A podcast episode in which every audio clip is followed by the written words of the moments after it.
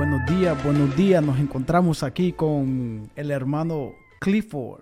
Clifford, Amén, ¿cómo estás? ¿Cómo estás? A la honra y gloria del Señor. Estamos totalmente, estoy emocionado de estar en esta cabina. Wow, es algo que no me lo esperaba, ¿verdad? Wow, bienvenido al primer podcast de Proyecto X. Uy. Ey, y ese color, men, que, que, ¿qué onda con ese flow? bueno, este, bueno, para hablarte claro, este es el actuando garífuna, actuando de nosotros los negros, porque nosotros somos eh, afrodescendientes. Nosotros venimos de, de una descendencia africana. ¿Me entiendes? Sí. Entonces, de ahí es que proviene todo eso, ya los colores y todo eso. Sa- Sabes, sabes que yo he notado que eh, aquí la comunidad garífuna este, son, son bien tranquilos, bien, bien tranquilos y, y me ha gustado a mí este, interactuar con ellos. Eh, uno, de, uno de mis mejores amigos eh, era garífuna o es garífuna, todavía anda por ahí, pero eh, buen amigo y desde los como los 13, 14 años, men, este, eh, te, te doy la bienvenida por visitarnos, por estar aquí, este... En realidad, en realidad, es- esta es la hora del café, ¿sí o no? Así es. Así es. Bueno, este, me gusta, me gusta, me gusta cómo, cómo la energía que traes, este, Amén, eh, amén, como amén. que, como que ven- venís bien cafeinado. Oh, amén, amén. Bueno, traigo una energía, traigo algo más que todo que dentro de mí, desde que Jesucristo lo dejé entrar a mi corazón, que Sí. traigo una energía mortality, como decimos nosotros. Mo- Mortal. Este, no, y mira, yo tomo café desde que me levanto, tomo uno, después en el trabajo dos y así. En veces en la noche tengo que tomar café para, para dormir, en vez de tomo café, imagínate. Amén. Entonces, lo único que, es lo único que, que- a lo que yo soy adicto. Así, Tu vicio, así, tu sí, vicio, es yeah. mi único vicio, vicio. amén, gloria a Dios. No, pero, no, este, gracias por venir, como te dije, Igual, men, igual, este, eh, eh, es un, es un privilegio, ¿me entendés? Tenerte. Aleluya. El otro día, eh, ¿cuánto tiempo tenemos de conocernos?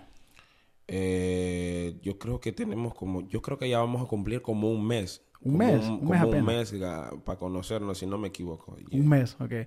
Sí, porque eh, cuando te cuando digo este más, este más se ve bien serio, digo yo, este, este más se ve, me asusta, me asusta, digo, este, digo, me comienza a hablar, "Ey, no, me, que no sé qué, entonces me, me gustó la energía, entonces me, eh, parece que comentaste a, eh, comenzaste a hablarme un poco de, de tu vida, de tu historia, y, y digo yo, hey, esto está interesante, yo te dije, te dije, te dije o no te dije, digo, hey, espérate, no, no me cuentes nada, Amén. no me cuentes nada, este, no me cuentes nada, te dije, para que me, solo me, eh, Te di una idea. una idea, entonces dije yo, no, no me contes nada, quiero, quiero cuando me lo contes, te voy a grabar, ¿sí o no? Amén, amén, amén, gloria a Dios. Yeah, así tú En- me dijiste. Entonces, entonces cuando yo te dije eh, eh, eso, dije yo, no, es- es- lo, con lo poquito que me contaste, digo, Uh. hey, vale la pena, Uh, vale sí, la sí, pena. Sí, sí, sí. Eso fue, eso, eso es lo que viene, bien, eso es lo que viene, ¿verdad? Para la honra y gloria del Señor es algo vida real, algo que,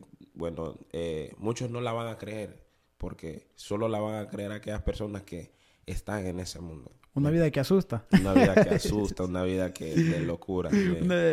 sí, hombre, no, este, no, pues mira, eh, eh, eh, ¿sos garífuna, dijiste? Sí, soy de padres garífunas, ¿verdad? Soy de padres, eh, mis padres son de Trujillo, Colón, Honduras, de Santa Fe.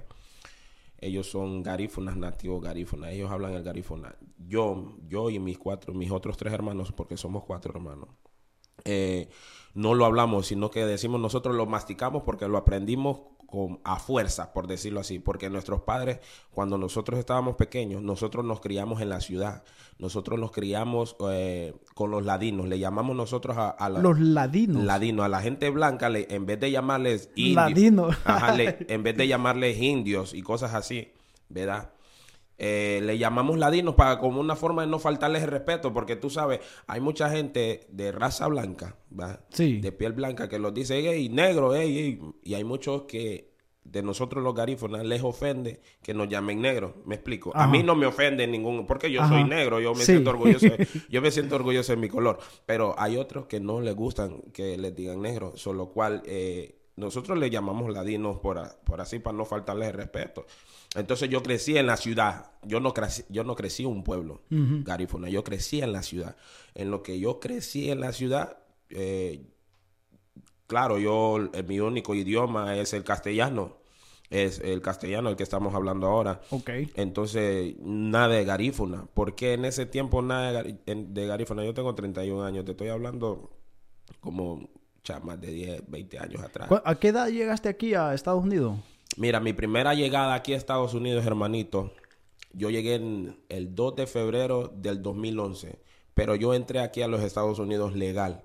Solo cual a mí, eh, mis padres y mi madre, ¿verdad?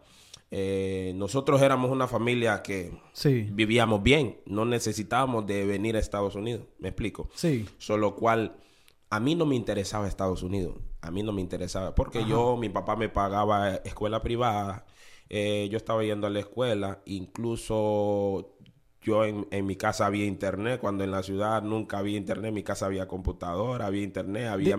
perdón, este, ¿de qué, ¿de qué parte de Honduras eh, eres? ¿De qué, parte, ¿De qué parte sos? Yo soy de nativo y nacido de Puerto Cortés, el puerto, más importante de Centroamérica. Está. ahí. Está bueno, está bueno. Ah, entonces yo soy nacido ahí en la colonia portuaria 12 calle 8 Nueva Avenida. Saludito para toda mi gente que están ahí, para todos los que van a ver este podcast y estamos ahí totalmente activos. Mil bendiciones.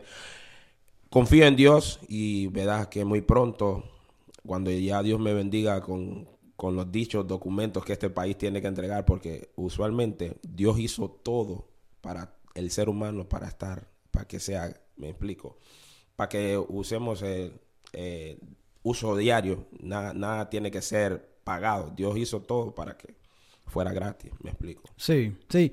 Este, eh, entonces, eh, de lo que me comenzaste a hablar, este, me estabas contando que los garífunas son descendientes o la línea, ¿verdad? Descendientes son afroamericanos. Bueno, la, la, la raza ¿cómo te explico? Es algo que no, tal vez no te lo voy a eh, saber explicar muy profundamente, pero la, nosotros, la, nuestra cultura, eh, hay siete idiomas en una.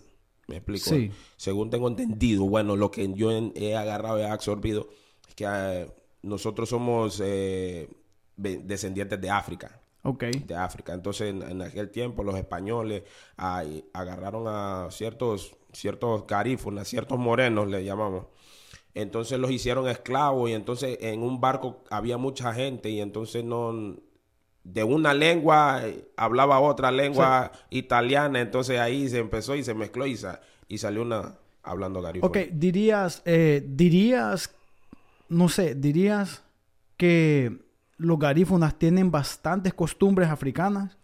si, si, las vas siguiendo, mantienen. Claro, hey, al fin, eh, si yo estoy dando una exposición de los garífunas. Discúlpenme que no la sé muy bien, pero estamos, estoy tratando de expresar cómo es. Eh, mira, los garífunas eh, tienen muchas costumbres africanas. Incluso hay, muchas cosas de África que nosotros los garífunas las tenemos actualmente. Ok, entonces la tenemos actualmente y son la vivimos y la compartimos. Si tú te fijas en este atuendo, los, los africanos usan estos atuendos. Sí, no, claro, por eso, por eso. Sí, entonces eh, eh, de ahí proviene eso. Pues, este, este, la semana pasada estuve en un concierto de Juan Carlos Alvarado y él uh, hubo un grupo de garífunas. No sé si ellos ven este, este podcast. Eh, bueno, un saludo a ellos. Me, me gustó, estuvo muy bonito. Y me encantó este, me encantó la diferencia que le trae. Yo nunca había visto los garífonas tocar en vivo, nunca. Con, tambores, con, con, tambores. Este, pero fíjate que, este, como estamos diciendo, ¿verdad? las costumbres africanas, eh, estaba viendo que los instrumentos son los mismos que se usan en otras culturas. Y estaba viendo yo que eh, en África usan casi los mismos. Sí, sí, sí. Entonces, eh, ¿Qué más, qué otras costumbres eh, creemos que tienen eh, que, que, son bien similares? O sea, la ropa, los colores, la música. La comida. La comida. Oh, la comida. Usualmente hay un... En la República Dominicana hay una comida que se llama mangú.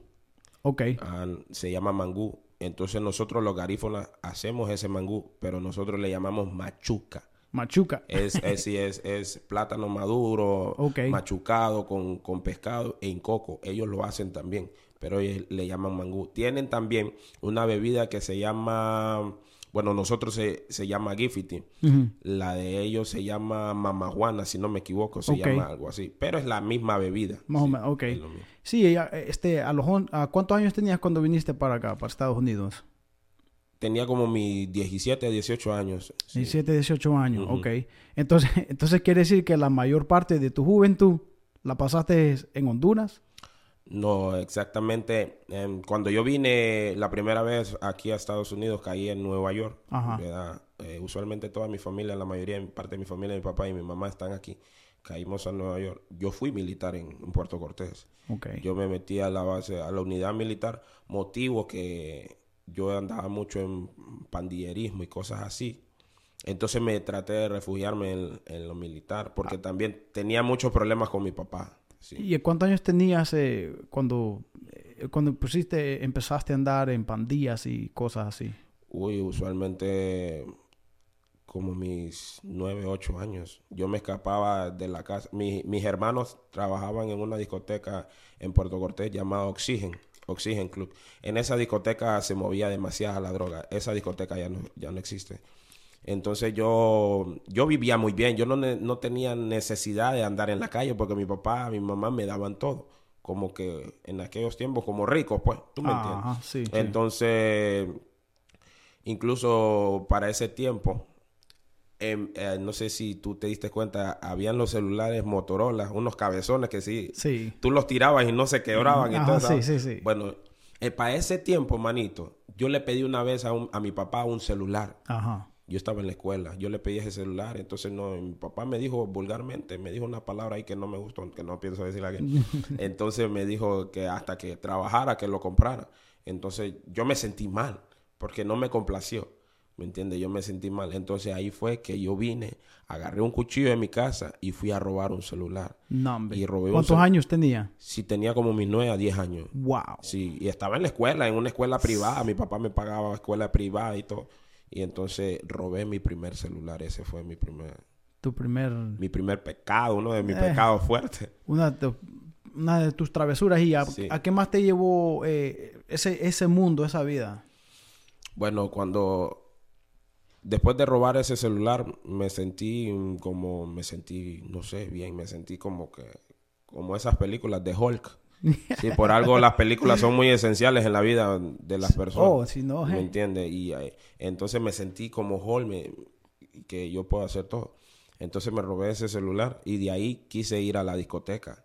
Tenía 10 años. Mis hermanos eran security de la discoteca. Entonces, eh, para ese tiempo hacían tardeadas, que al mes le dicen en- también. Para los, los jóvenes, digamos 6 de la tarde, 8 de la noche, vaya, para que vayan, Sí. bailen y todo, y ya después de las 9, 10 es para los adultos. No, yo me estaba desde las 8, desde las 6 hasta las 8 de la, para el día siguiente. Y yo me, me escapaba por la ventana de la casa donde yo vivía, donde yo nací. Y entonces, una vez la mamá de, de mi mamá, mi abuela, que paz descanse, ¿verdad? Eh, ella le contó a mi mamá que yo me escapaba por ahí. Y Mi mamá una vez que iba entrando me, me esperó atrás de la puerta, manito. Y cuando viene, ¡guachi! Digo, y entonces, ¿y esta vaina qué? Y me, Sí. me dio duro, entonces, pero aún así, me dio una pela, como le decimos, me dio un castigo bien duro. Una pela. Pero no, no, no, ¿cómo te digo? Yo no, yo no aprendí eso, yo seguí más. Wow. Yo seguí haciendo eso. Y entonces me metí en un mundo demasiado profundo. Sí. Y pero, pero, este, en la discoteca, eh, ¿era normal que la gente, los muchachos así de tu edad llegaran? Sí, porque como te digo, ellos hacían tardeadas para los chamacos, para los hipotes, va para que disfrutaran. O sea, era la hora para los Ajá, menores, sí, para menores los de menores, edad. para los menores de edad, me Ah, explico. Entonces, imagínate. sí, entonces normal. Pero siempre había, me imagino que habían drogas y... Uy, se movía en esa discoteca, ahí movían la droga fuerte, manito. Te estoy hablando de los más, eran los número uno en ¿Qué la drogas? Como, ¿Qué tipo de drogas habían Estamos ahí? hablando de la cocaína, era la más cara. La piedra es la misma cocaína, solo que la cocaína, cuando la ven en polvo, es que porque ya está raspado. Mm. Si usualmente te venden la piedra, la piedra que es Sí. como una roca, algo, algo blanco. Mm. Entonces eso se raspa y se hace en polvo y eso se lo, te lo puedes inhalar por la nariz. Y la piedra tú la puedes picar y fumarla, la puedes poner en un papel y fumártela como cigarrillo. ok, este... Pero de, de todas esas drogas, ¿las probaste todas a esa edad? ¿O, o nada más las mirabas, las vendías? ¿Qué, ¿qué Mm, hacíamos? No, en ese tiempo yo solo las miraba, no probaba droga, incluso no fumaba ni cigarrillo, nada. Eh, no bebía nada, incluso yo me estaba metiendo al mundo eh, de lo que es eso. Yo me estaba metiendo al mundo porque en realidad yo escuchaba muchas personas, muchos jóvenes, muchos manes que decían que aquí, que la marihuana, que la piedra, que esto y lo otro. Entonces, cuando yo estaba pequeño también, como a mis ocho años, siete, enfrente de mi casa, a una cuadra, había una iglesia. Y yo siempre iba a esa iglesia. Nosotros nos llevaban así a la iglesia y hacían cosas de niños, de la palabra y todo eso. Entonces yo iba y yo escuchaba, ellos hablaban de eso, no vayan a, a meterse a eso, que esto es pecado y esto y esto y esto. Pero, pero siempre lo hacías. Siempre, mira, te voy a ser sincero. ¿Sabes por qué lo hice yo y por qué? Y lo digo así porque ahora lo entiendo. Yo lo hice para que nadie me contara qué se sentía estar. ahí. Porque, ¿cómo decir? Tú sabes que el, mm, uno de los diez mandamientos dice no, no dará falsos testimonios.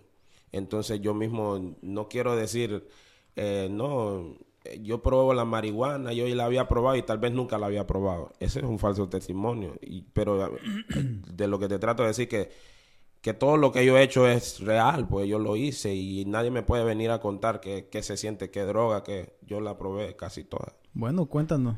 Bueno, yo empecé con el cigarrillo. Cuando yo empecé con el cigarrillo, eh, tenía una sensación bien especial, wow. me- aunque incluso me decían hacer el golpe con la, con la garganta. Ajá. Entonces yo, incluso yo me, me atoraba así, va, me, me, me tosía. De ahí, de la, de ahí del, de- del cigarrillo pasé al alcohol, que fueron las cervezas, ya mi, mi cabeza, oh, tomaba una cerveza me sentía mareado, ya aunque ya iba agarrando fuerza, me iba acostumbrando, el cuerpo se iba acostumbrando. Ahí pasé a la cerveza, de la cerveza pasé al guaro, pasé al guaro, al licor, ya el licor ya me sentía caliente y todo eso. De ahí donde yo empecé a agarrar lo que fue la marihuana. Eh, el guaro, ¿qué, ¿cuál es la diferencia del guaro con, Ah. la, con la cerveza. con alcohol? ¿O es lo mismo?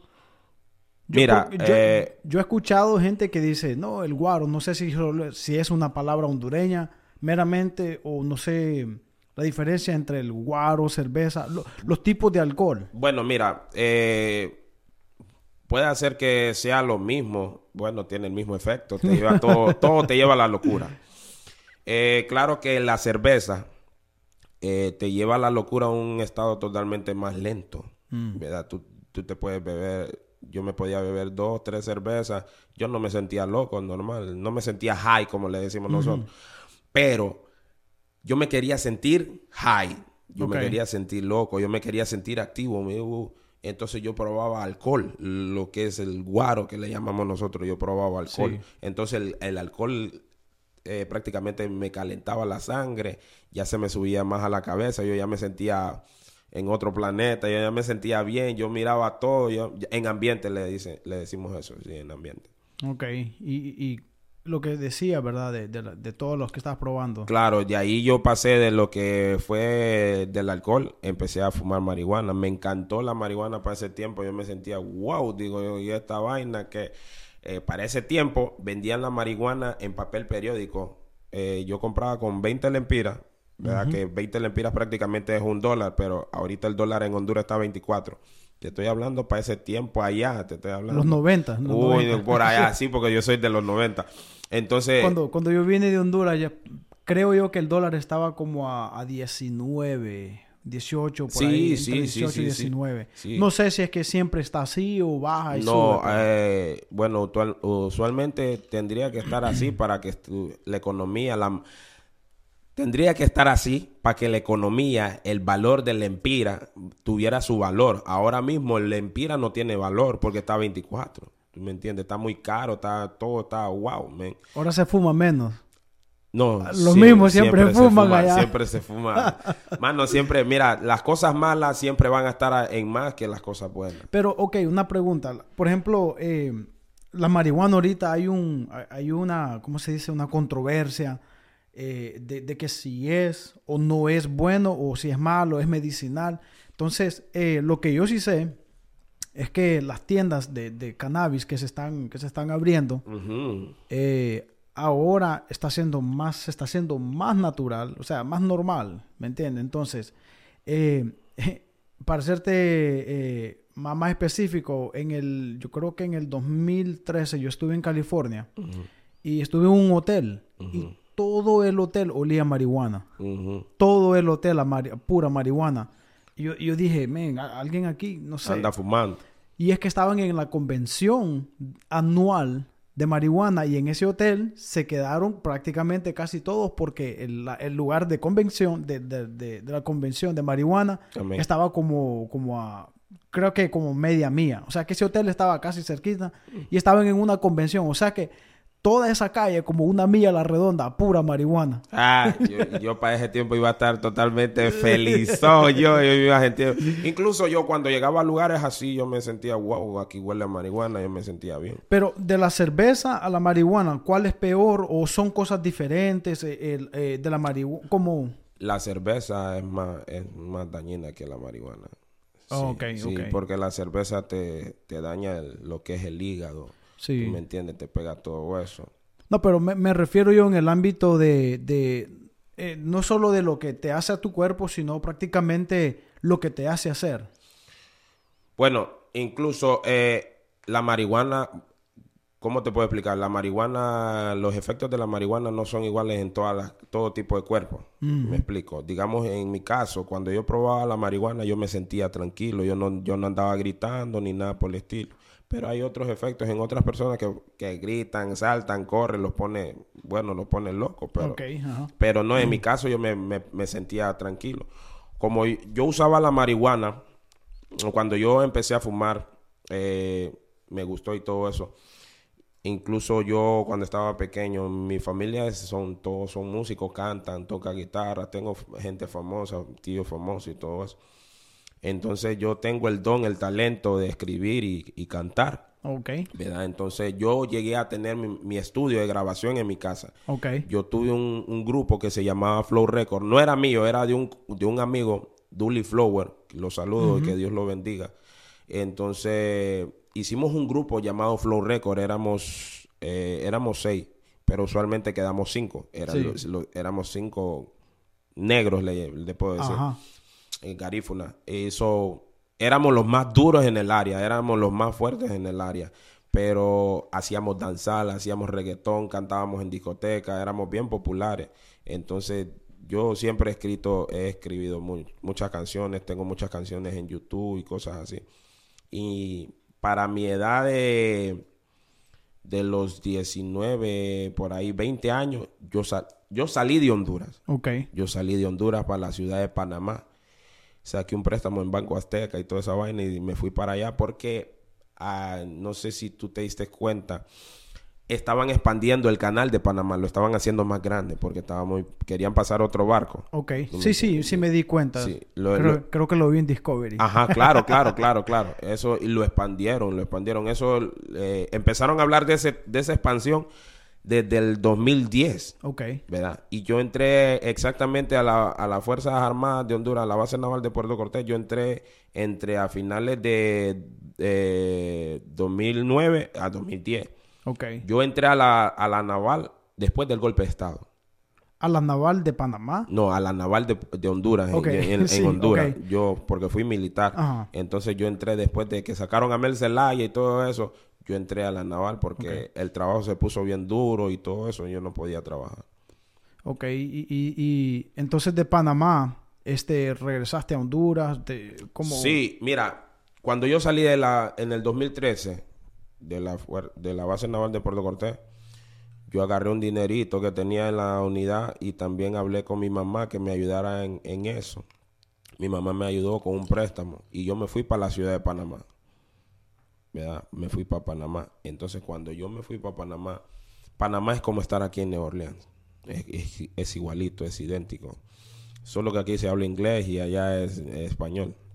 Pero cuando yo llegué a la ciudad de Panamá, eh, yo me sentí que estaba aquí. Entonces no, y yo tenía papeles, yo tenía visa americana para viajar a Estados Unidos, pero a mí no me interesaba este país, no me- nunca me interesó porque la vida aquí es bien, aquí es como esclavitud, aquí todo es, te mantienen oprimido. Entonces nunca me llamó la atención, yo me fui para la ciudad de Panamá para expandirme en mi música. Porque siempre, como dicen, nadie es profeta en su, en su tierra, tiene que ser. Entonces, nadie, cuando yo cantaba en Honduras, nadie me paraba bola. Me decían, hey, vos andás a seguir estudiando esto y lo otro. Me decían cosas feas. Entonces yo me desanimaba, pero igual yo seguía. Porque miraba a muchos artistas panameños que al sol de hoy son amigos míos. Ok. Amigos míos famosos que son. Entonces yo me fui a la ciudad de Panamá. Cuando yo llegué a la ciudad de Panamá, yo empecé a vivir en un... en la ciudad que se llama Chorrera. Está como a una hora, 45 minutos de, de la ciudad. Sí. Sí, entonces es un pueblito. Pero yo ahí en ese pueblito, hermano, yo no sé como que si el enemigo me andaba... Los policías a cada rato me agarraban y me metían preso, sin mm. hacer nada. Mm. Sí, me metían preso. Y no, y habían veces, ahí no podías andar marihuana en los bolsillos, porque si andabas marihuana en los bolsillos, wow, te, te deportan. Allá en Panamá te deportan como aquí en Estados Unidos. Wow. Entonces, allá le dicen en Panamá, no, se enamoraron los policías de ti, que les gustaste. Pues, No que, que les gustaste como una, como una mujer, sino que le llamaste la atención para que te anden. Entonces, yo vine agarré mis cosas y me mudé de ahí de ese pueblito y me mudé para el centro de la ciudad, Panamá, la capital. Entonces empecé a vivir en el distrito San Miguelito, en Cerro Batea.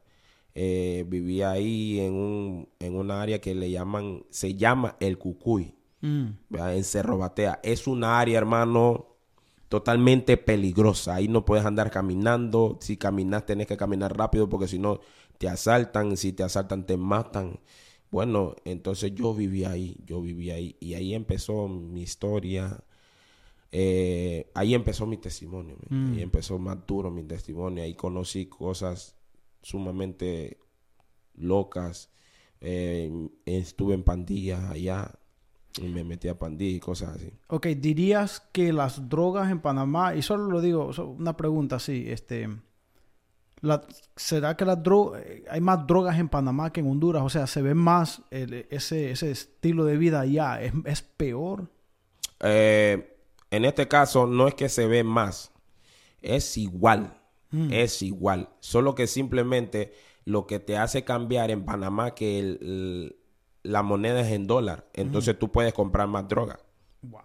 Que, en, el, en la Empira, por decirlo así si yo quisiera comprar eh, cocaína o por decirlo así, tenía que gastar, agarrar 100 lempiras, que son 5 dólares, 5 o 4 dólares ahora, algo. Pero en aquel tiempo lo estoy hablando como cuando la moneda estaba más baja. 5, dólares eran, eran 100 lempiras, ¿verdad? Mm. Entonces, eh, con 100 lempiras yo me compraba un poquitillo, una bolsita así de cocaína. Mientras que yo en Panamá con un dólar yo me compraba un carrizo de cocaína. Mm. Un carrizo, te estoy hablando, es como si una pajilla, tú la cortas por, por decirlo así, eh, por la mitad y tú le echas la cocaína y ahí lo, lo, quemas y lo pegas así y así lo venden. Lo venden en, se llama carrizo, es en pajilla. Entonces, de esos carrizos, con un dólar, imagínate, yo tenía 100 dólares, yo compraba 100 carrizos. No. Y venían esos 100 carrizos, venían llenos, Frank, venían llenos. Y yo venía esos 100 carrizos, los cortaba con una tijera y los ponía en la mesa, en, en una panita que yo tenía especial. Y se armaba un bulto bien grande, hermano. Mm. Entonces era, era más droga que, que, en Honduras por la moneda, por la moneda, pero era igual.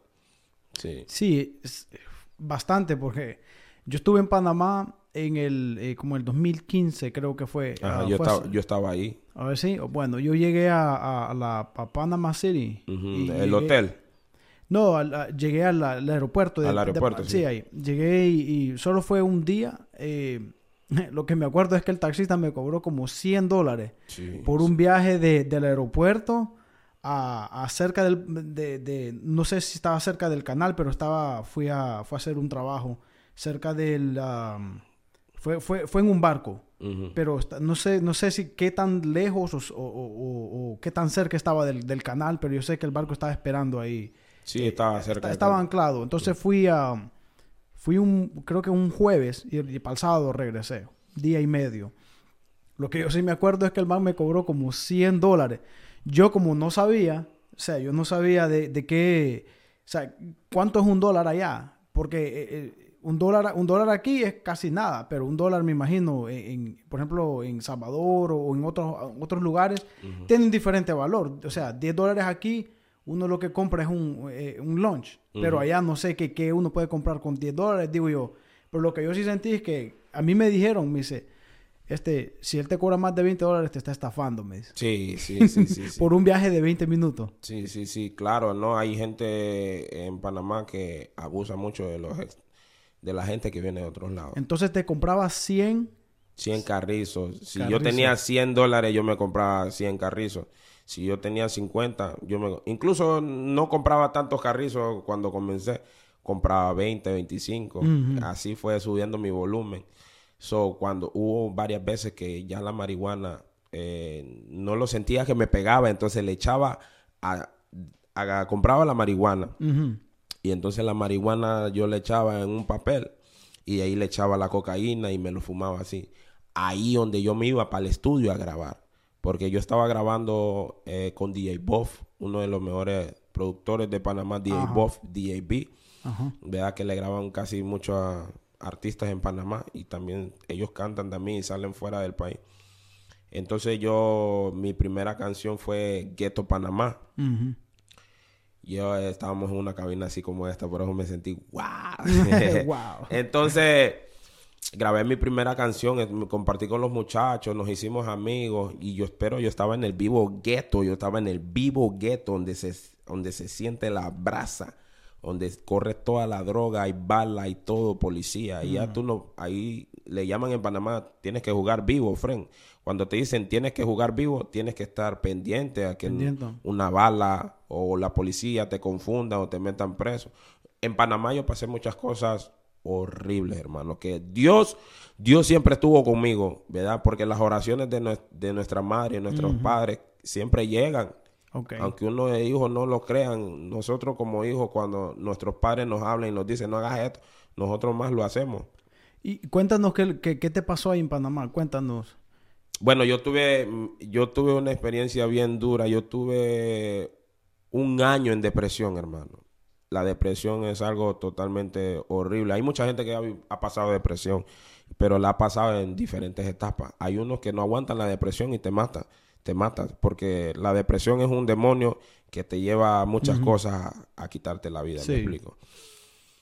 Yo tenía una, muchacha que estaba en Honduras, estábamos eh, viviendo juntos y todo eso. Entonces yo la dejé en Honduras cuando yo me fui la primera vez para Panamá. Eh, yo regresé a Honduras el 2014 para recogerla. Ella se había ido de la casa de mi mamá. Incluso hizo cosas, ¿verdad? me contaron mi mamá y las personas, porque tú sabes que cuando el río suena es que porque piedras trae. Entonces hizo muchas cosas, me traicionó y cosas así. Yo en Panamá trabajando como un esclavo para sacarle sus documentos, su pasaporte y poderla traer. Ella se fue de la casa de mi mamá, so, hizo su vida normal. Yo regresé a Honduras porque estaba, hermano, estaba enamorado. Estaba como loco yo. Tú sabes que cuando te enamoras por primera vez, entonces estaba enamorado de la, de la cipota esa.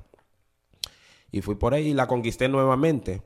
Eh, la conquisté nuevamente y me la llevé para Panamá, eh, que fue el 2015. Sí, 2014 a 2015, ya estaba en, Panamá el 2015.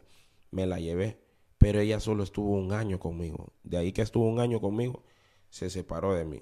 Mm. ¿Me entiendes? Se separó de mí y se fue con otro garífono, igual que yo, de la misma comunidad, solo un poquito más adelante.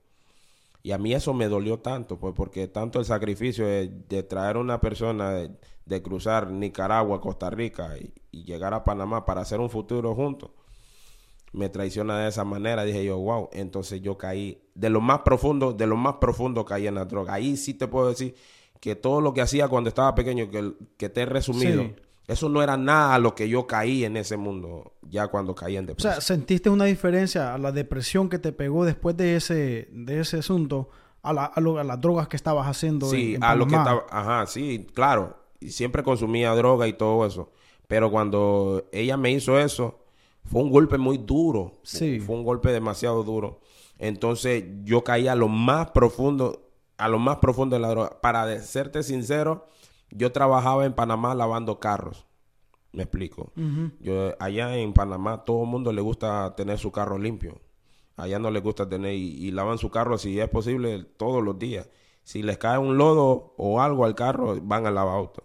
Lo que sea, hay que aspirarlo. A ellos les gusta tener limpios sus trocas.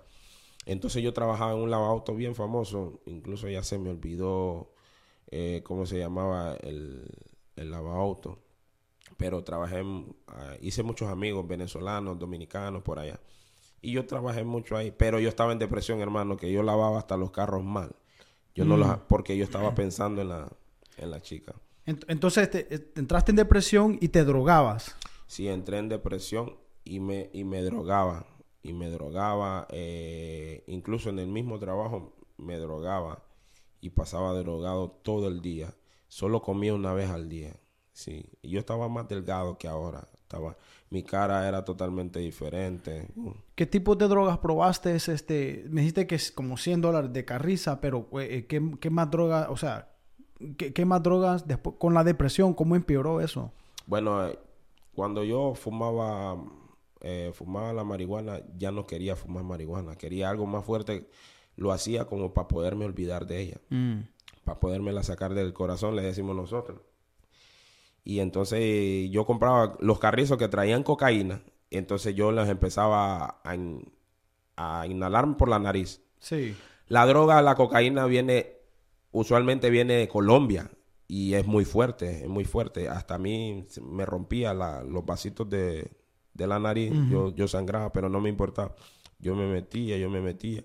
Incluso cuando yo llegué a comprar una vez, la compré en piedra, como, como viene usualmente. Okay. La compré en piedra, entonces yo la piqué una vez y me la fumé. Le eché marihuana, le eché marihuana y me la fumé. Yo me sentí, bueno, yo, bueno, para serte sincero, me quedé dormido, me quedé dormido. Entonces la, la vez que me pasó, yo le decía, yo mismo decía yo al Señor, porque yo pagaba un cuarto, yo le decía al Señor que yo me quería morir. Me quería morir, que para qué, incluso yo le decía, ¿para qué me mandaste a este mundo y me mandaste a sufrir? ¿Ah?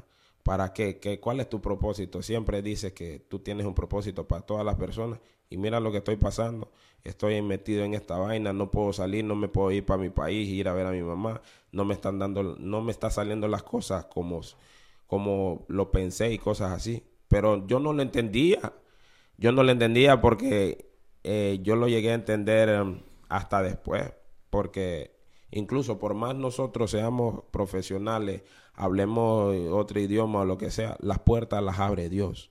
Mm. No, nosotros mismos, tú puedes, ¿cómo te, cómo te puedo explicar? Si, por decirlo así, eh, yo tengo que aprender inglés, ¿verdad? Yo tengo que aprender inglés y por medio de aprender inglés y saber inglés, las puertas se me van a abrir porque aquí es un contorno donde se habla inglés.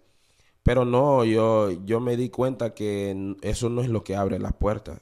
Las puertas las abre Dios mm. y nosotros mismos las cerramos.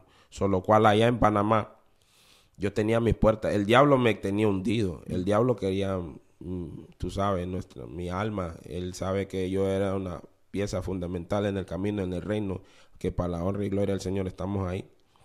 Entonces, yo caí en lo más profundo. una vez que yo compré, en vez de comprar los carrizos, yo le dije a, mi amigo, no me los vendas en carrizo, quiero que me vendas dos libras. Dos libras yo creo que es una bolsita más, más pesada, como dos libras de azúcar Ah, pues dos libras de sal. Mm. Perdón. Y la puse, hermano, la puse un, en el platito. Y yo iba metiéndomela con, como con una cuchara. Iba inhalándola, inhalándola, inhalándola. Una cuchara. Sí, una, no, no, oh, como una cuchara de niño, de bebé, ¿verdad? Que le dan herb, no sé si ah, conoces el herb. Sí, sí, sí. una cuchara de esa. Y yo así mismo me lo, me lo metía en la nariz, boom. Metía, boom, boom, boom, boom hasta que se acabó. De ahí cuando se acabó la cocaína, yo quería más. Pero ya era como las dos de la madrugada. Yo ya no podía ir a buscar a, mi amigo y bajar. A buscar porque tenía que bajar una vereda, una montaña, para abajo, ir a buscar. Y si subía, me podían matar o me podían confundir la policía.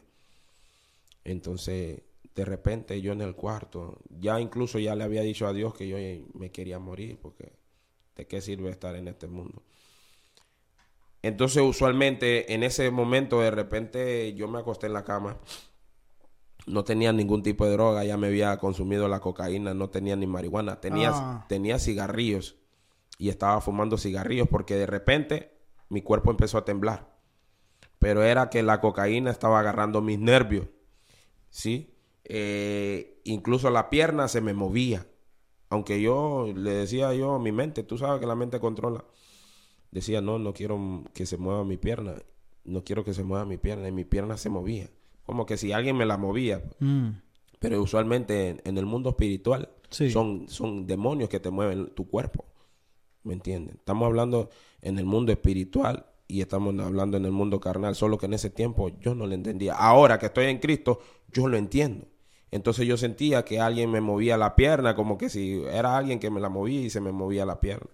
Entonces yo agarraba la pierna así, ahí no te movas, no te movas, no te movas. Ajá.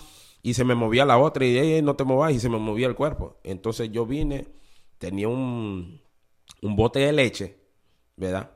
Como la venden aquí. Y me tomé la leche. Tú sabes que dicen la leche corta todo. ¿Qué va? Esa leche no me cortó nada, hermano, no me cortó nada. Entonces yo me quedé, no sé, como dormido o algo. ¿verdad? Yo me quedé como dormido Ajá. en ese momento que yo me quedé dormido, llegó un ser. Llegó un ser.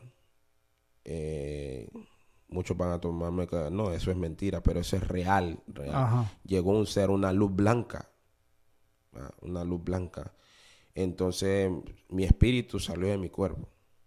¿Y a dónde estabas? Yo estaba en Panamá, en, ahí en el Cuco, en Cerro Batea, pero, en mi Pero, cuarto. pero est- estaba en tu cuarto. En mi cuarto. En mi cuarto. Eran como tipo 2 de la madrugada. Hmm. Sí, porque yo ya había, ya había reprochado a Dios, ya había hablado, le había Sí. dicho a él, entonces, ¿por qué me tenés aquí? Ya como que si fuera mi enemigo, Dios. Entonces, entonces, yo ya le había dicho cosas feas a Dios. Sí. Entonces, vino Dios, vino un ángel, o Dios mismo. O sea, ¿vino un ser primero o, o- o es lo mismo? Vino, vino un, un- un ser espiritual, era una luz blanca, Ok. pero yo no podía ver esa luz. Ok. Yo solo sentía, miraba el resplandor. Ajá. ¿Tú me entiendes? Porque yo, si la volteaba a ver, me quemaba los ojos, sentía fuerte. ¿verdad? Entonces yo miré una luz blanca y sacó mi espíritu, sacó mi alma o mi espíritu, por decirlo así, lo sacó de mi cuerpo, Sí. ¿me entiendes? Porque nosotros somos alma, cuerpo y espíritu, ¿verdad? Sí. Entonces sacó, sacó mi, mi espíritu, o sea, yo, usualmente yo miré mi cuerpo en la cama. Entonces me dijo y me dijo con una voz bien, bien suave, bien, se escuchó. ¿Te quieres morir? Y entonces yo le contesté, sí, yo me quiero morir. ¿Para qué me trajiste al mundo? Y yo le estaba hablando como si que yo ya sabía que era él. ¿Me, me explico? Sí. Y no tenía miedo, porque, ¿sabes por qué te digo que fue Dios? Que fue un ángel enviado por Dios. Porque si hubiese sido el enemigo que hubiese sacado mi alma, él me hubiera llevado de un solo para el infierno. Me explico. No, hay- no, no hay oportunidad, no, no me estoy arrepintiendo ni nada. Ya hice muchas cosas que no le gustan a Dios. Ok, so todo esto que está- te está pasando, te está pasando mientras estás en depresión Así y es. drogándote. Así es, así Que es. Eso es lo peor que, que- que sentiste, o sea, esa es la peor etapa de tu vida de- en, en ese entonces, ¿verdad? Así es, así. Ok. Eh, para ese tiempo yo no tenía comunicación con mi mamá, ni con mi papá, ni nadie. Me- Mm. ah, incluso ellos me llamaban a mí, pero mi teléfono estaba desconectado. Y mi mamá soñó que yo estaba pasando un problema muy, muy grande en Panamá. Y ella se estaba tratando de comunicar conmigo. ¿Cómo se va a comunicar? Yo no tenía familia allá, hermano. Yo solo yo estaba. Sí. Solo yo estaba. Entonces vino, vino ese ser y me llevó a un cementerio Wow. me llevó a un cementerio. Incluso el cementerio de Panamá son como los cementerios de aquí. Me llevó a un cementerio y me puso enfrente de una lápida. Me llevó volando, íbamos volando, íbamos en el, en el aire volando. Ajá. Entonces de repente bajamos, él siempre atrás de mí. ¿va? Él siempre atrás de mí. Yo no lo podía ver, ni tampoco. Yo quería voltear a ver y yo sentía como que si alguien me estaba sosteniendo la cabeza. ¿Me entiendes? Entonces yo no lo podía. Yo solo a, a enfrente, yo miraba oscuro. y las luces de la ciudad normal, así como de noche, pero yo no podía ver para atrás y estábamos en espíritu. Mm. Entonces cuando yo llegué a la lápida, él me paró en, enfrente de una lápida y me dijo, ok, ya que tú te quieres morir, me dijo, todavía me acuerdo como si fuera, ayer, ya que tú ya no quieres estar aquí, donde yo te envié, ya que tú te quieres, te quieres morir y todo eso. Bueno, volteé a ver la lápida. Yo volteé a ver la lápida, el- la tumba. Eh, claro, todos me van a decir, no, hombre, este, este Clifford está loco, ¿cómo va a voltear a ver la lápida si es cemento? Pero te estoy hablando, hermano, que es espiritual. Cuando Sí. estás en el espíritu, tú ves todo. ¿Me entiendes? Ajá. Es como cuando, cuando tú estás en, en el camino, como en el camino del Señor, y te metes eh, muy profundo con Dios, Dios te dice en la Biblia que Él te va a mostrar cosas ocultas que nunca hemos visto. ¿Me explico? Ajá. Entonces Él, Él me mostró eso. Estamos en el espíritu. Yo podía ver todos los, todos los espíritus que estaban condenados y todo. Porque yo era un- estaba en el espíritu, no estaba en la carne. Entonces, viendo en el cementerio, estaba viendo la lápida Ajá. y podía ver los espíritus. Podía ver los espíritus, los demonios. Demonios, pero no eran espíritus de gente. O- Habían espíritus de personas. Ok. Sí, pero exactamente ese es el, el ser que me llevó no me permitía ver los otros los otros espíritus de las personas, solo el que de la lápida. Pero yo miraba muchos de- demonios que se reían y todo eso. Habían Wow. demonios eh, con, con cuernos, habían demonios con dientes filosos, ojos feos, pero no tenía miedo porque él me estaba, como te digo, el ser me estaba guardando. Él, él no permitía que él le dio la orden a esos demonios que no me tocaran. Ok. ¿Me entiendes? Sí, que, sí. que no me tocaran. Que él me estaba mostrando algo, ¿verdad? Entonces, volteé a ver la lápida, me dice. Yo volteé a ver la lápida. Y cuando yo volteé a ver la lápida, hermano, yo miré el- la persona que estaba ahí en esa lápida. Mm, Yo, y usualmente yo no te puedo decir la descripción de esa persona. Sí. Solo sé que esa persona estaba sufriendo Ajá. estaba gritando y él me decía, eh, eh, me dijo el ser, bueno, ya que tú te quieres morir, entrégale tu alma, entrégale tu espíritu, tu alma a él. Y que él se encarne en tu cuerpo. algo loco. Que él se encarne en tu cuerpo. Y, entonces ese, ese espíritu, ese ser, esa persona que estaba ahí, se estaba quemando. Se estaba quemando. Se estaba... Que él quería regresar a la tierra para remendar sus problemas. Mm. ¿Verdad? Y él me dijo a mí, sí, dile que sí. Eh, dile que sí. Wow. Dile que sí, que yo quiero regresar a la tierra para yo remendar mis problemas, para yo pedirle perdón a Dios y irme con él para el cielo. Me decía él a mí. Mm. Entonces yo quedaba así porque eso es en espíritu, eso es espiritual. Sí. Es algo- Pero, o sea, la, la, el espíritu que estabas viendo era una, vos lo viste que era una persona. Sí. Y esta persona quería prácticamente volver, a la vida. pero con una, pongámosle, una buena intención de querer, ah, como decir, re- Arreg- arreglar sus problemas. arreglar sus problemas. Mira, está interesante porque hay una película que salió ya, ya tiempo que se llama Constantino, no sé si la has visto. no. Es buena película. Te la recomiendo que la, que la veas. Eh, Constantine se llama. Y es similar a eso. Y, y- y no es la primera persona que me cuenta o que, que- que menciona algo similar así a lo que me estás diciendo. Amén. Eh, está interesante lo, lo de, lo del cementerio porque um, no es que nunca he ido a un cementerio, pero no me gusta estar en un cementerio. Pero en, realidad, mira, en realidad eh, yo he visto, yo he visto que hay personas, ¿verdad? Que duermen en los cementerios. Personas que duermen ahí.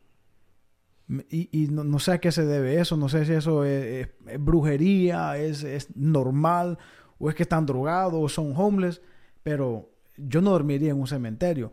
No es, no es por miedo, sino que de toda una ciudad donde puedes dormir, imagínate, en un cementerio. Ahora, si estás en el espíritu, si estás en el espíritu y puedes ver eso, creo yo que, o sea, para, si yo estoy, si yo estuviera en el espíritu y estoy ahí y veo algo así, esto, creo que eso a, a mí me cambiaría. Cambiaría mi vida, me cambiaría mi manera de ver, Amén, este, amén, amén. eh, cambiaría Hasta mi, tu forma de pensar. mi forma de pensar todo, porque sabes que ya no estás en un, ya no sos, ya, ya no sos eh, una persona común y corriente. Eh, me voy a meter marihuana y así, o sea, no estoy diciendo que no lo hiciste o no Ujú. sé, no sé, ¿verdad? Ujú. Pero de- después de una experiencia así, creo yo, ¿verdad? Que eso de alguna manera nos debería de cambiar. No necesariamente tiene que ser cambiar para, para algo bueno, para ir a la iglesia, pero hay gente que le entra curiosidad. Estaba viendo el testimonio de una, de una muchacha que, que pura curiosidad. Y la curiosidad fue que, que, que, eh, parece que jugó la Ouija Oh. jugó la Ouija y de la Ouija este, vieron cosas, sintieron cosas y en vez de cambiarse y decir esto me da miedo, voy a dejar esto, más Sí, bien lo que hacen es que se meten más. Entonces no, no sé cómo fue. Ahí eso del, bueno, yo nunca jugué la Ouija, incluso yo muchas veces he escuchado de la Ouija, pero Mm. la Ouija es un poco más poderoso porque tú le abres las puertas a los demonios. Sí, la, la diferencia que yo veo es que decís que tenías a, a un ser, eh, sea un ángel o, o- o Jesús, Ujú. no sé, pero vos sentías que estabas, eh, eh, había, había algo detrás de, de- Claro, de esa había, experiencia. había algo atrás de mí, solo cual esa, ese ser, Ajá.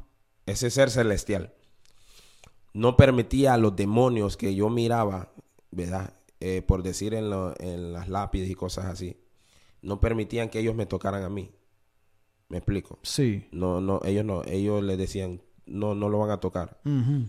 Entonces yo miraba a ese, eh, esa persona y él, él se quería, sí, dile que sí, que yo quiero arrepentirme de todo lo que hice en la tierra. No sé si era fornicario, borracho, no sé lo que él hizo. Pero él se estaba, él estaba condenado. Él gritaba, aquí, eh, aquí huele a azufre, decía. Aquí es muy caliente. Decía yo, muy caliente. Y yo decía en mi mente, porque siempre a uno le hablan del infierno y el cielo. Sí. Entonces yo uno, si uno no lo ve, claro, uno no lo ve, no lo va a creer. Pero si tú estás en el espíritu, claro que sí lo vas a creer, sí lo vas a ver. Entonces decía yo, wow. Y en, ese momento dije yo, no, mejor no. dije. Entonces me, dice, ¿lo vas a hacer o no? Y yo me quedé así parado. dije yo, no, no, no. Sinceramente, perdóname por haberte tratado así. No, no creo que... No, no, no, no estoy listo para esto. No estoy listo. Y entonces en ese mismo momento que yo le dije que me estaba arrepentido de lo que había dicho y que me perdonara, automáticamente fue como, como una teletransportación. Mm.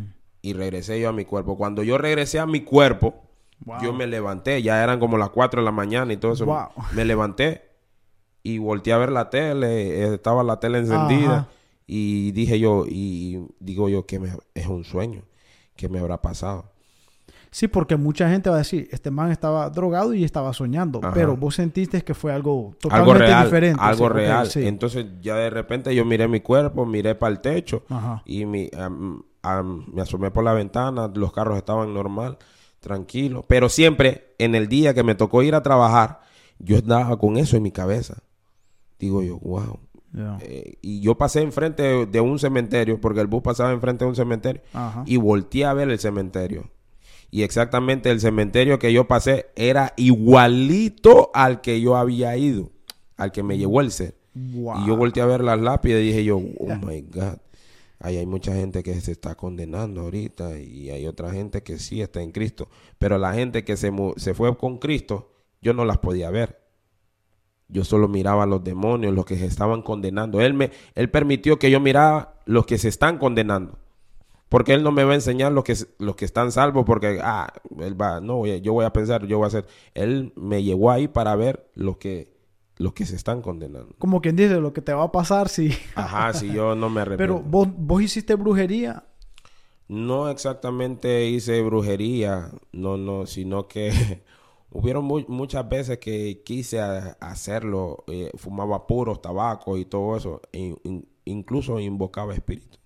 Pues es brujería. Sí, sí, sí, sí. sí. invocaba espíritus, pero eh, no sé, para ganarme la lotería o cosas así. Hacía oraciones y yo miraba en mi casa, en, miraba espíritu y todo eso. Ok, yo no sé si. No sé si esa. No sé si, si los que han hecho brujería o los que hacen brujería, si para ellos es igual como, como hacer droga. Me explico, o sea, hay personas, ¿verdad? Que, que, que para ellos cambiar de, de, decir, dejé de tomar, dejé de beber, dejé de fumar y dejan eso. y, y, sea, sea, que, sea que comiencen a ir a una iglesia, pero, o cambian y, y se arreglan, por sí decir. Hay personas que se sienten orgullosas y dicen, no, dicen, no, yo antes era, era eh, drogadicto y, y, estoy, estoy sobrio. O antes tomaba como loco y, ahora ya dejé de tomar. O sea, es un orgullo. Pero no sé si los que han hecho brujería, para ellos es un orgullo decir, hey, yo antes hacía brujería y ahora ya no. o, o, no sé si es algo vergonzoso. Te voy a dar un ejemplo. Este, hay cosas que la gente ha, hecho, como por ejemplo, un ejemplo, un delito, matar a alguien, que hay personas que eso le, da vergüenza, o decir, o prostitución. Hay, hay cosas que la gente... Eh, no lo dice. No lo dice. Entonces, no sé si el hacer brujería, hacer cosas así como, como decía, este, fumar el puro y todo eso. Mira, eh, yo creo que yo me acuerdo que escuchábamos un, un escuchábamos un, un programa en Honduras cuando estaba pequeño yo que se llamaba Cuentos y Leyendas de Honduras. Mm, y, de eso de eso me acuerdo todo lo que me estás contando. Sí, mira, en este caso, ¿por qué te cuento todo esto así? ¿Ganaste la lotería? Uh, no, gané la no, no, no, no, gané la lotería. Muchas veces. Eh, la chica. Ajá, la chica. Muchas veces también mi mamá. El saludo para mi mamá. Yo le llamaba a mi mamá. Yo fumaba hasta siete puros. Bom, bom, bom, bom, Y lo mismo. ¿Tabaco? Sí, tabaco, normal. Y los mismos, los mismos demonios me decían, va a jugar tal número. Entonces yo le daba el número a mi mamá, comprate tal. Una vez le dije a mi mamá, comprate el 53. Mm. El 53, hijo, ese número no me gusta. Te estoy diciendo comprar el 53, hombre. Y mamá compró el 52 y juega el 53. Wow. Y era para que le pegáramos duro. Y yo te dije que compraras el 53. Después le dije un domingo que comprara el 56, si no me equivoco. Ajá, comprar el 56 ahora compré el 56 y ese día no tenía dinero y no compró el 56 y jugó el 56 y, dije, yo, no, así nunca vamos a ser ricos, mamá, ¿qué te va? Entonces dije yo, bueno, está bien. Yo lo seguía haciendo, ¿verdad? Seguía haciendo, me hacía baños y cosas así. Incluso me iba a bañar a, me decían esos espíritus que me fuera a bañar a, al mar a las 12 de la noche. Wow. Sí, yo me iba a meter al mar a las, a las 12. de la noche. Tú sabes que el mar es oscuro a las 12 de la noche y están todos los animales. Sí. ¿Tú me entiendes? peligroso. Sí. Y yo me metía al mar a las 12 de la noche, salía y me como bañándome. Ajá. Al agua yo no me meto. En la noche siempre, no sé, no sé si es, algo, ¿me entiendes? Con los animales, pero en los, eh, en, lo oscuro. En lo oscuro, en lagos, ríos y agua, ahí yo no me meto. ¿Para sí, bueno, yo me metía al mar a, las 12, me iba a bañar, me decían, vete a bañar. Cuando alguien me hacía brujería a mí, Ajá. me hacía un mal a mí, ellos me decían, alguien te está haciendo un trabajo, vete a bañar mar. ¿A qué horas me voy a bañar mar? Vete a las 12 de la noche. Y yo me iba al mar a las 12 de la noche. Y me bañaba y me echaba, me zambullía tres veces. Ajá. Hacía en modo de cruz. ¿Tú me entiendes? Me, tiraba así, para adelante y para la izquierda y para la derecha. O sea que te decían que alguien te está haciendo brujería. Y las personas que te decían eran brujos. Eran espíritus los espíritus te decían, y te a zambuir al mar a las 12 de la noche. Sí, entonces yo me zambuía, ellos me decían que, tenías que, que tenía yo que hacer.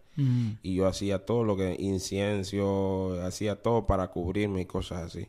Entonces la brujería que me estaban haciendo, no, ya no me pegaba fuerte.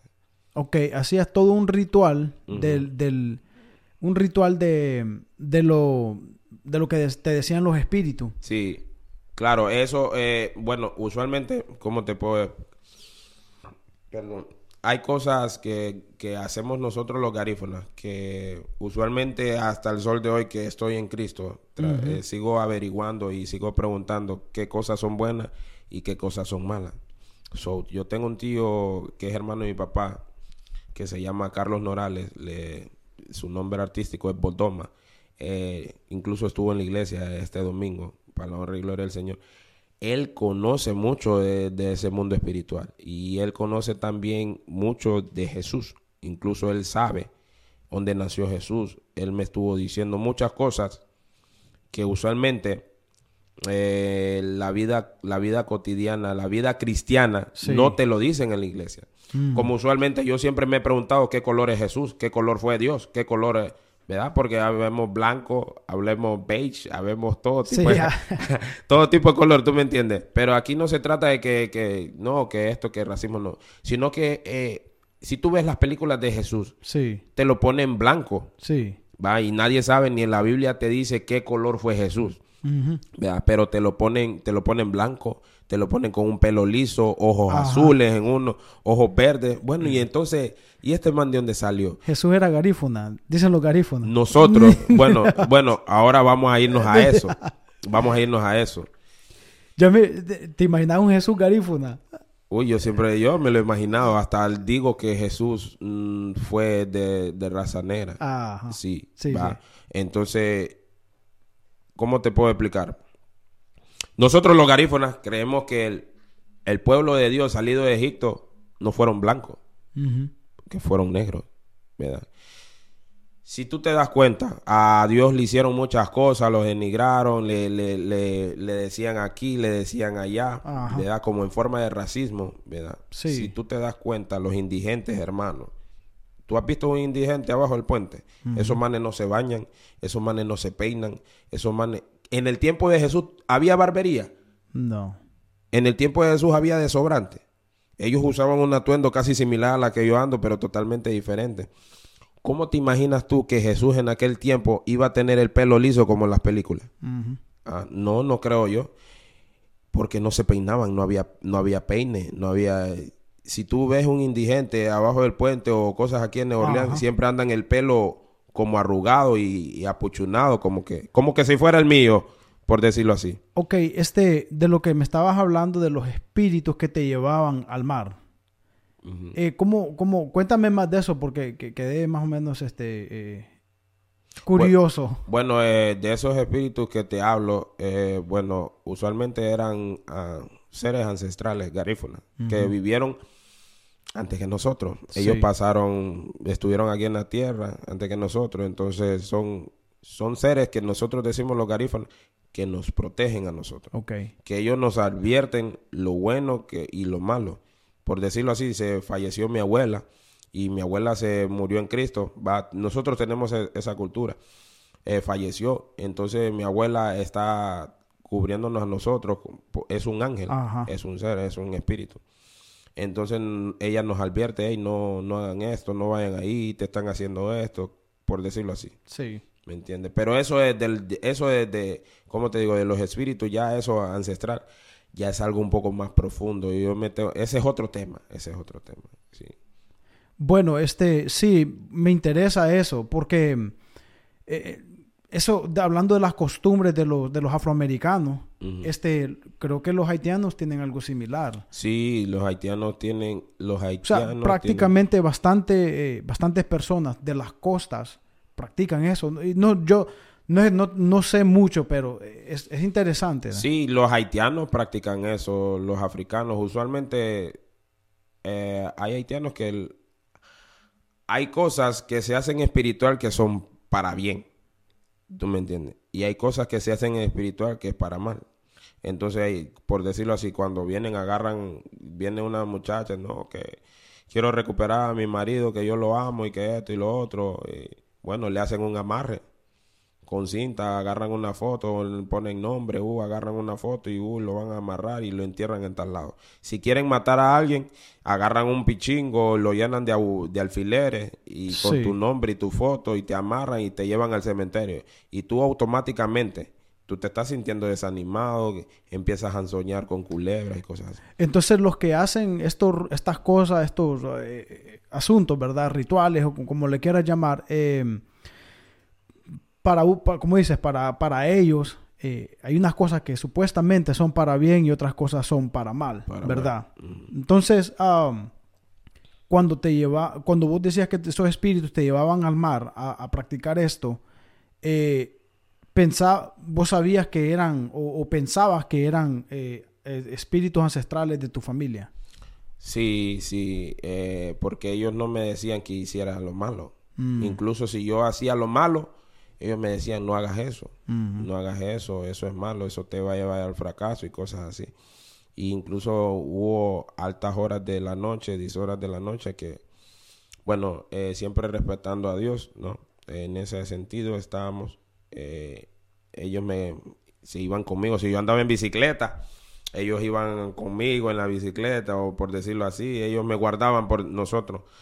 Pero usualmente siempre Dios es el que te guarda. No hay otro ser que, sea más fuerte que Dios. Sí, no, los, los Dios no, Él no necesita ayuda en esos aspectos, sino que eh, prácticamente eh, no existe la brujería buena, la brujería blanca, la brujería, la magia blanca, magia negra, sino que todo es prácticamente, eh, para decir la palabra, ¿verdad? Espiritismo. Espiritismo. Muchas personas, este, Clifford, no, no, no entienden eso. Hay personas que te dicen, yo no voy a una iglesia, dice, pero eh, voy a, un ejemplo, voy al downtown, al French Quarter, y ahí que me lean el futuro no es nada malo, las, las cartas no es nada malo. Igual es espiritismo, ¿verdad? Este, confiamos, ¿verdad? Eh, en que cree, confiamos en, alguien y pensamos que esta persona tiene el conocimiento, pero eh, los rituales, eso eh, lo llevan de una cosa a la otra. como hablábamos, el que es curioso se va a meter más como la droga, es algo progresivo.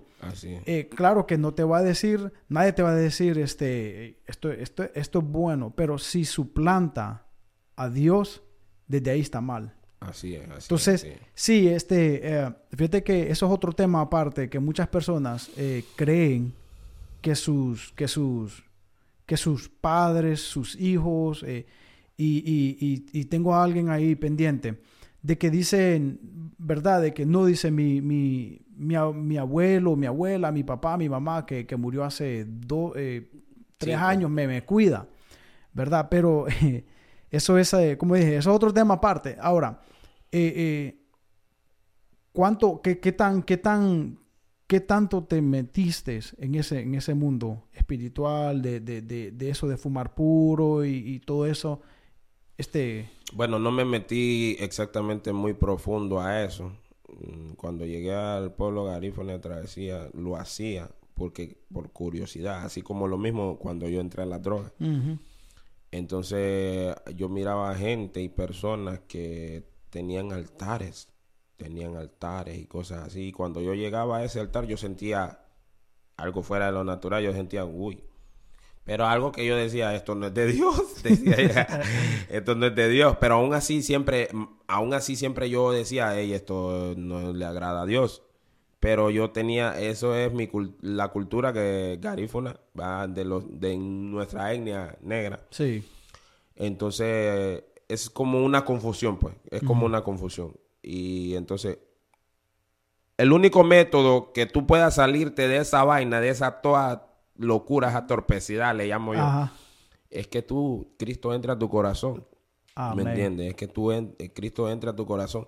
Y ya cuando Cristo, tú le das la oportunidad que entre a tu corazón, Cristo te va Jesús, el Señor, te va explicando y exponiendo que esas cosas no son buenas, que esto y, lo te va abriendo los ojos. Te está abriendo los ojos. Porque, como dice en el tiempo, eh, eh, mi pueblo perece por falta de, de conocimiento. Conocimiento, ¿me entiendes? Sí, porque eso es interesante porque hay personas que van a ver esto y van a decir, bueno, eh, no, este, yo no lo hago para algo malo, yo solo quiero saber, eh, como dice, el, futuro mío y ya, no es malo.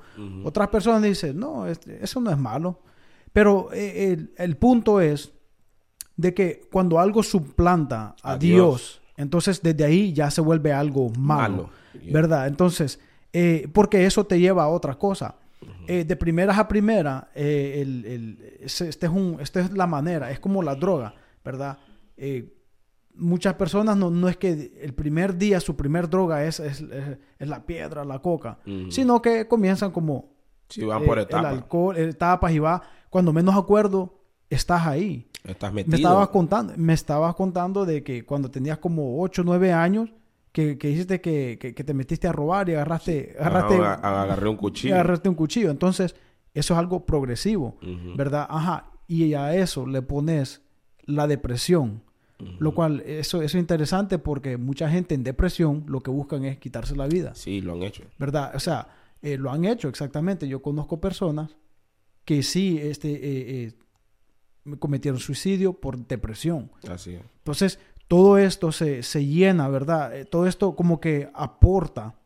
Y, ajá, y encima de eso le metes el espiritismo, ¿verdad? Y Sí, tú bueno. dices, y, y hay personas que te van a decir, no, eh, eso es cultural, eso, eso, eso no, como quien dice, de, eso no lo dejes. ¿me entiendes? O sea, eh, permanecer en eso. Eso, lo cual, eh, usualmente mm, una vez estoy yo en travesía y me dicen, eh, eh, llegan unos, unos, unos brujos, unas personas Sí. espirituales, garífonas, y dicen que yo tengo ancestros, mm, que yo tengo seres.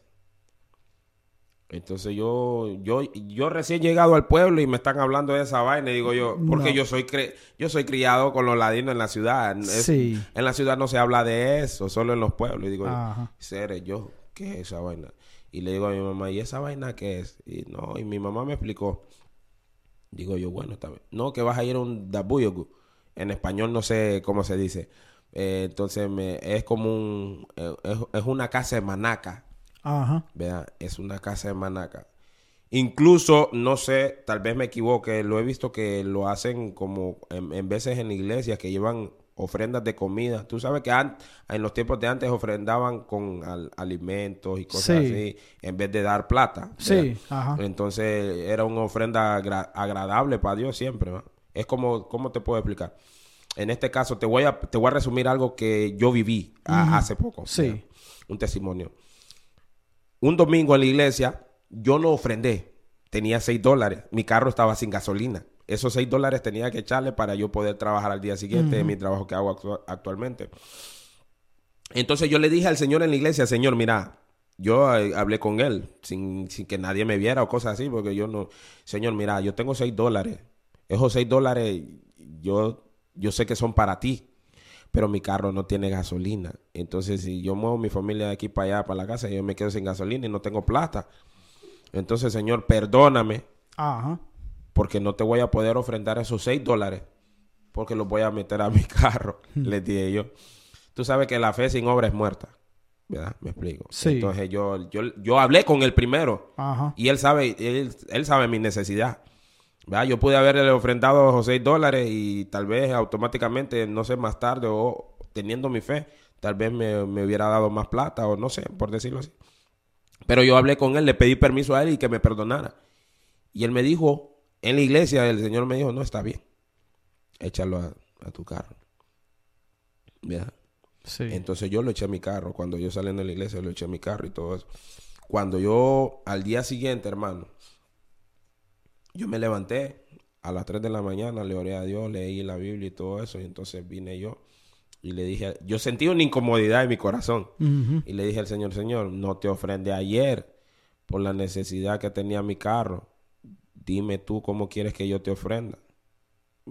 ¿Cómo quieres que? Porque me siento mal, pues me siento, me siento avergonzado, pues. Sí. ¿no? Porque no, no hice algo, pero yo te, te lo expuse, te hablé contigo. Yo quiero que me digas, que me dejes una señal para ver cómo, cómo tú quieres que yo te ofrenda. Ajá. Entonces, no sé, en ese momento, en la iglesia, ese mismo domingo, había una caja de comida, había un confle, había un cereal ahí, yo, y decía la caja free. Ah. Ya tenía cuatro domingos de estar yo yendo a la iglesia y yo miraba esa caja ahí, Wow. Ahí en la iglesia. Y entonces nadie agarraba esa caja y decía que era fría, es gratis, pues cualquiera se lo puede llevar. Sí. Entonces yo vine ese día que yo le dije al Señor, mira, no puedo. Yo me llevé esa caja ese mismo día que yo no ofrendé. Yo me llevé esa caja para mi casa, pero dije yo, me la voy a comer yo. En mi casa eran unas latas, era un conflex y unas cuantas vainas ahí. Entonces yo le digo al Señor, Señor, ¿cómo te, cómo te ofrendo? Entonces el Señor me dijo a mí, y me dijo a mí, me dice, ¿dónde está la caja que agarraste de la iglesia? de mi casa. ¿Dónde está la caja que agarraste de, de mi casa? Y entonces yo la, la caja la puse encima de la mesa en la cocina, en el comedor, perdón. Y dije yo, ¿cuál caja? Digo yo, ¿cuál caja? Yo ni me acordaba de la caja. La caja que decía que free, que es gratis. Oh, tú dices la caja que agarré, eso está ahí en la mesa, pero yo estoy hablando con Dios. Yo estoy hablando con Dios en el, en el espíritu, ¿verdad? Yo estoy hablando con Dios en el espíritu. Entonces cuando yo, Dios me está contestando, ¿verdad? Cuando Dios me está contestando y todo eso, yo voy a buscar la caja. Entonces le, yo veo la caja y le digo, bueno, señora Caste, estoy aquí con la caja. ¿Qué quieres que haga con ella? Llena la más de comida. Wow. Ok, ¿cómo llegaste vos a los pies de Cristo? O sea, ¿cómo, cómo, cómo llegaste a hacerte cristiano? Del cementerio a hacer fumar puro, brujería y todo eso. Ese, ese, eso de, de, de, de diezmar, eso me ha pasado a mí. Pero yo me he dado cuenta, ¿verdad? Que hay en veces que uno tal vez no anda en las mejores condiciones, pero Dios le es fiel a uno. Amén. ¿Me entendés? Entonces, eh, eso, eso que me estás contando de, de, de que le diste, lo, diste los 6 dólares, ¿verdad? Le echaste, le diste los 6 dólares para echarle gas. Este, sí, sí crees que, porque por eso fue que Dios te bendijo. Amén. Amén. Sí, sí lo creo y lo sostengo. Está bueno. No, no lo dudo. Ah, yo llegué al camino de Cristo ahora, hermano. Eh, llegué al camino de Él eh, porque, eh, como te digo, mi matrimonio estaba yendo al fracaso. Yo y mi esposa fumábamos marihuana y toda esa vaina. Ajá. En mi casa estaba metido el diablo. Incluso llegó, llegaron varios hermanos e invitaron a mi mami a la iglesia y mi mami me invitó a mí. Cuando yo, muchas veces yo le decía, cuando yo iba a la iglesia antes, porque sí, yo he ido, yo he ido a la iglesia aquí en Nueva Orleans, pero yo iba a la iglesia, hermano, iba hipócritamente. Ajá. ¿Cómo te digo hipócritamente? Sino que yo iba a la iglesia a escuchar la palabra, pero si yo miraba un fallo de algún hermano, cosas así, yo me salía. Mm. No iba por Cristo. Sí. No iba por la roca que es Cristo. Sino que yo en de, no, el, el líder hizo esto. No, hombre, es el líder, no, hombre, ¿qué le pasa a ese hermano? No, y ya me voy a salir. Una vez miré una vez que un líder se enamoró de unas hermanas, las estaba enamorando. Y yo dije, no, hombre, si así es iglesia, ya no voy a ir. Yo no iba por Dios. Yo no iba por, ¿me entiendes? Y en algún punto de, de- de esa etapa, cuando empezaste a ir a la iglesia, ibas a la iglesia y aún hacías lo que, o sea, marihuana, cocaína y, y fumar puro, o sea, lo que estamos hablando. Ok, ese es buen punto, buena pregunta. Cuando yo empecé a ir a la iglesia actualmente, a la que estoy congregándome actualmente, yo llegaba a mi casa después de las reuniones Ajá. de la iglesia. Ajá. Y en la iglesia yo saludaba a los hermanos, Dios te bendiga, amén, amén, amén, todo bien. Y después que yo llegaba a mi casa, yo iba a fumar marihuana. Mm. Incluso con mi esposa también fumábamos cigarro y marihuana. Fumábamos usualmente. Y, y yo lo doy, yo lo doy como testimonio y no me, Sí. aver- no me avergüenzo porque yo se lo he dicho a los hermanos en la iglesia y toda esa vaina, que ahora soy libre. Wow. Cuando, cuando, Amén. cuando tú no eres, cuando tú no eres libre, a ti te da vergüenza y pena decir cosas. Incluso yo, yo le dije al pastor y a muchos hermanos, no, mire pastor, yo le voy, a, le voy a confesar algo. Aunque ya, ya fui libre, Ajá. Dios me liberó en mi casa. No tuve que necesitar que el pastor me pusiera la mano encima o un profeta o esto. Dios me liberó en mi casa. Sí, mucha gente piensa que eso, es- eso pasa de la noche a la mañana, aunque sí puede pasar. Mucha gente piensa, dice, no voy a ir a la iglesia hasta que deje de hacer esto. Ajá. ¿Me entiendes? Entonces, eh, no estoy diciendo que tiene, eh, eh, eh, tiene que ser así, sino que está bien que uno vaya y que comience uno a buscar la manera de mejorar en esos aspectos. Así es, Entonces, uno no espera que estés en la iglesia y que ya mañana un, dejes todo, porque uno sabe que esto viene desde, desde- estos son ataduras de años y de años. Eh, hay personas que han, han hecho eh, eh, brujería, santería y todo eso y han ido a la iglesia todavía. Sí. Pero hay un momento donde, donde, como dice, sos libre. Y algo que yo he notado, Clifford, es eh, que las personas les cambia el semblante. Amén. ¿Sí o no? Así es. Él le cambia porque nosotros somos templo y morada del Espíritu Santo. Así es. Entonces, cuando tú te metes a lo profundo con Dios, por decir en mi caso, te voy a hablar personal, no voy a hablar de otra gente ni nada por el estilo. En mi caso, yo le dije a Dios que me quitara dos demonios fuertes que tenía. Que no yo vengo peleando con ellos, que era la masturbación y la pornografía. Mm. Usualmente yo tenía a mi esposa, pero cuando yo quería estar con mi esposa, tener relaciones, estamos casados, mi esposa se negaba, entonces eso es, eh, se el- los demonios de ella se negaban. Sí. Entonces ya, ya mis demonios me decían, ok, mira, se negó, anda a mirar pornografía, anda a mirar. Y yo venía, agarraba el celular y ponía todas las pornografías del mundo, ponía Beyoncé, ponía todas las artistas y yo me las comía. ¿No me entiendes? Me, la- me las comí y todo eso. Sí. Entonces yo usualmente, ¿verdad? Usualmente eh, lo hice varias veces. Sí. Lo hice varias veces. Y llegó una noche, llegó una noche que yo me fui a las, me Dios me levantó a las 3 de la mañana y yo le dije, Señor, mira, yo ya conocía de Dios, ya, ya sé que, quién era Él y yo ya sé. Siempre he creído en Dios. Entonces yo le dije a Dios, una vez en mi casa, en la cocina, y le dije, Señor, mira, yo ya no quiero esto, ya no quiero esto, quiero que mi matrimonio se esté bien, yo quiero servirte Ajá. quiero servirte. Sí. Porque yo le servía a Dios, pero muchas veces era hipócritamente y, y soy franco y sincero, ¿por qué tengo que mentirlo? Entonces yo le decía, yo ya no, yo quiero pararme, yo quiero que me ayudes a quitarme eso y yo te prometo que yo voy a buscar de ti, voy a servirte, Señor. Le dije yo así. Entonces yo me puse a orar y puse un- una adoración de Jesús Adrián Romero en, en mi casa y de repente yo sentí algo Mm. sentí que algo me tocó, yo, hey, yo sentí algo, mm, algo que no sé cómo explicártelo. Sí. Entonces yo sentí algo que, que, que yo estaba orando y estaba llorando y estaba orando y estaba llorando, quítamelo, quítamelo. Y yo escuchaba las voces de esos demonios, no, Mm. en mi casa, en mi casa. Sí. Dios me estaba quitando eso, de la marihuana y todo eso.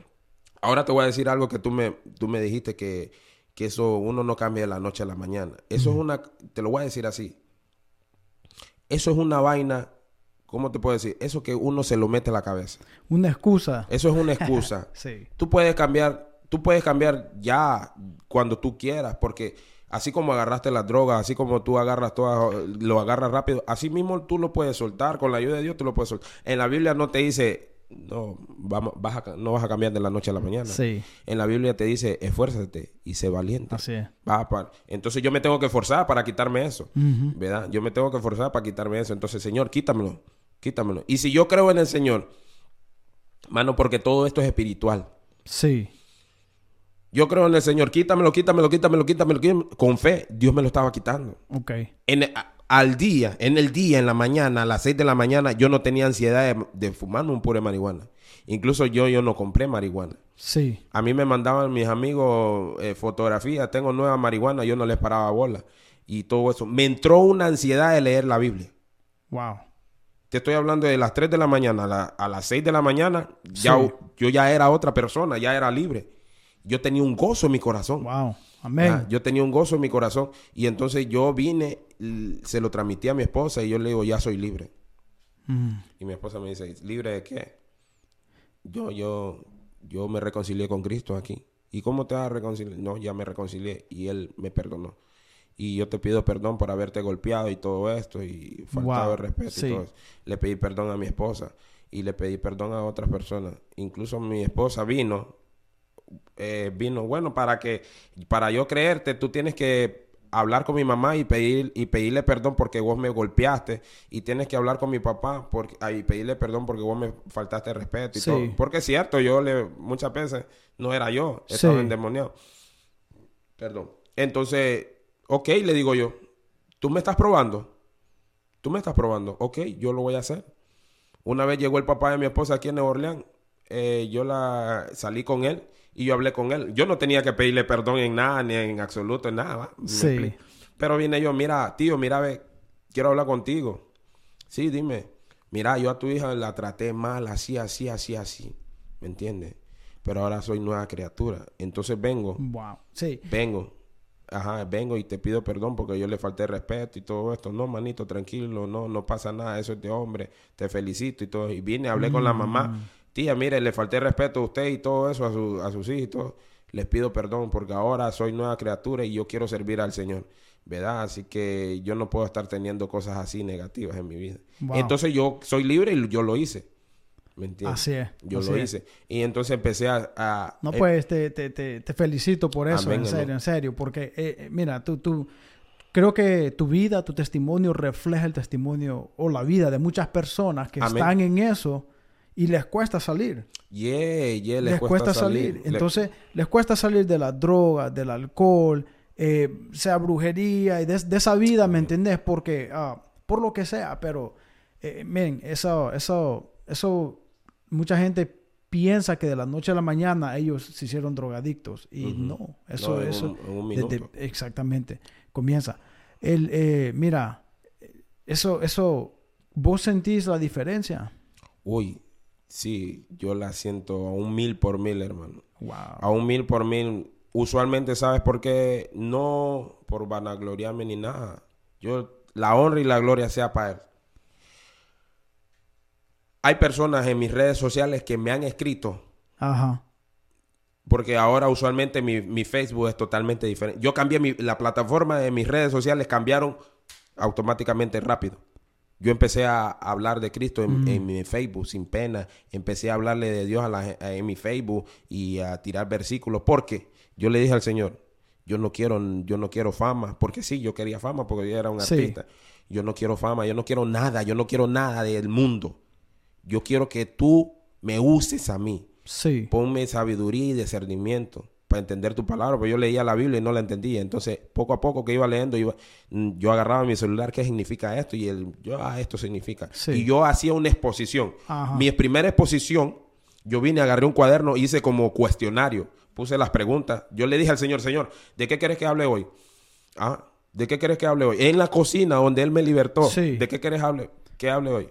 Sí, no, yo te he visto ahí, eh, tenés TikTok, ahí Sí, está- estás sí, sí. activo en el TikTok, Amén, en amén. Facebook y, no sé qué más, pero eh, eso, eso es bueno que la gente vea la diferencia Amén. y que la gente también sepa un ejemplo de que, de que es, es un progreso. Amén, va- va amén, amén. Así. Y eso, eso es interesante. Este, ah, no sé si le querés mandar un saludo a la en Garífuna.